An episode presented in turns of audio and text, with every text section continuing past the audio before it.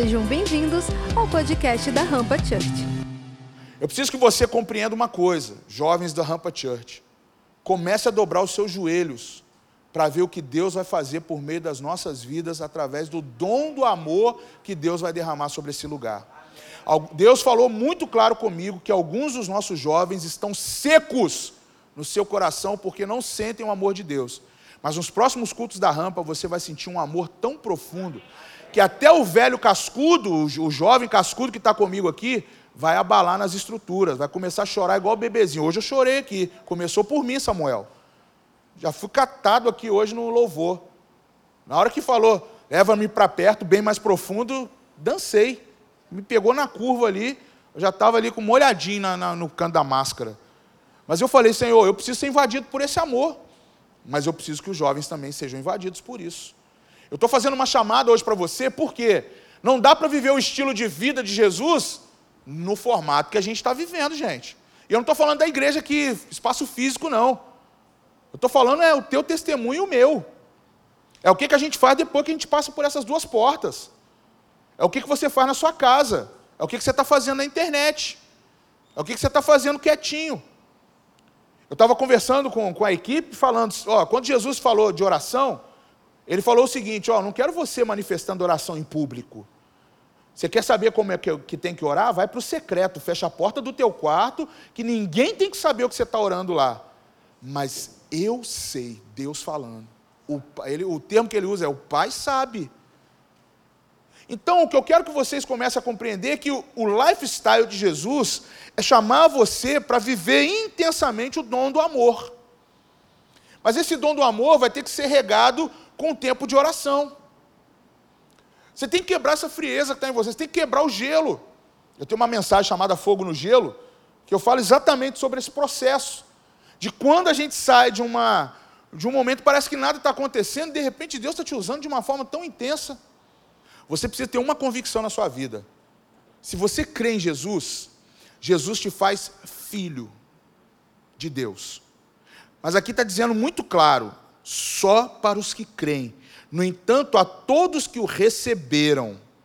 Você recebeu Jesus no teu coração? Você tem Jesus na tua vida?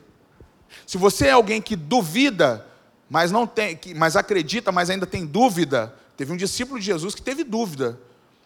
Se você ainda tem dúvida, esse texto aqui é um bom respaldo para você entender o que é uma adoção espiritual. Por que, que você é adotado espiritualmente? A palavra de Deus diz assim: no entanto, a todos os que o receberam, ou seja, aqui não é para aquele que não quer. Literalmente o texto fala: se você não quer, você não tem. É simples. Você não quer, não tem. Aqui não é o papai falando assim, vou enfiar a goela abaixo na sua boca, você tem que comer esse brócolis aqui. Você tem que comer esse pedaço de espinafre aqui, sim. Não é isso, mas é a todos que o receberam. Por isso que algumas coisas, gente, a gente realmente, quando vai orar, alguma coisa não acontece, porque aqui fala que é para aqueles que o recebem, aqueles que creem no seu nome, ele vai dar o poder de serem feitos filhos, e você, na condição de filho, Deus te dá autoridade para determinadas coisas. Então, para começar a ampliar essa onda de amor, eu preciso entender que primeiro eu sou adotado espiritualmente como filho de Deus. Então eu já aquela minha carência paterna, aquela minha carência de não ter um pai, aquela, aquela falta de entendimento de não ter o Senhor, isso já mata. O estilo de vida de Jesus é ele me ensinar que eu sou filho, co-herdeiro com Cristo eu tenho os direitos que ele teve, eu tenho acesso à autoridade que ele teve, porque aquele que recebe e crê, recebe o poder de filho. Isso aqui é o texto lá de Atos 4,32, está dizendo, aquela comunidade entendeu isso. Eles começaram a andar nessa passada. O nosso estilo de vida é que todos nós aqui somos filhos de Deus, todos nós recebemos a Cristo, todos nós entendemos e cremos nisso. É um dos poucos textos que declaradamente fala assim: aqui estão tá os crentes.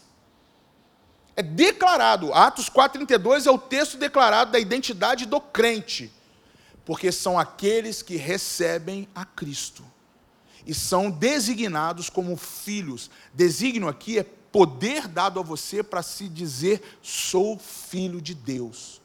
Tem muita gente que fala que é filho de Deus, mas não recebeu a Jesus. E esse texto aqui anula essa fala da boca para fora.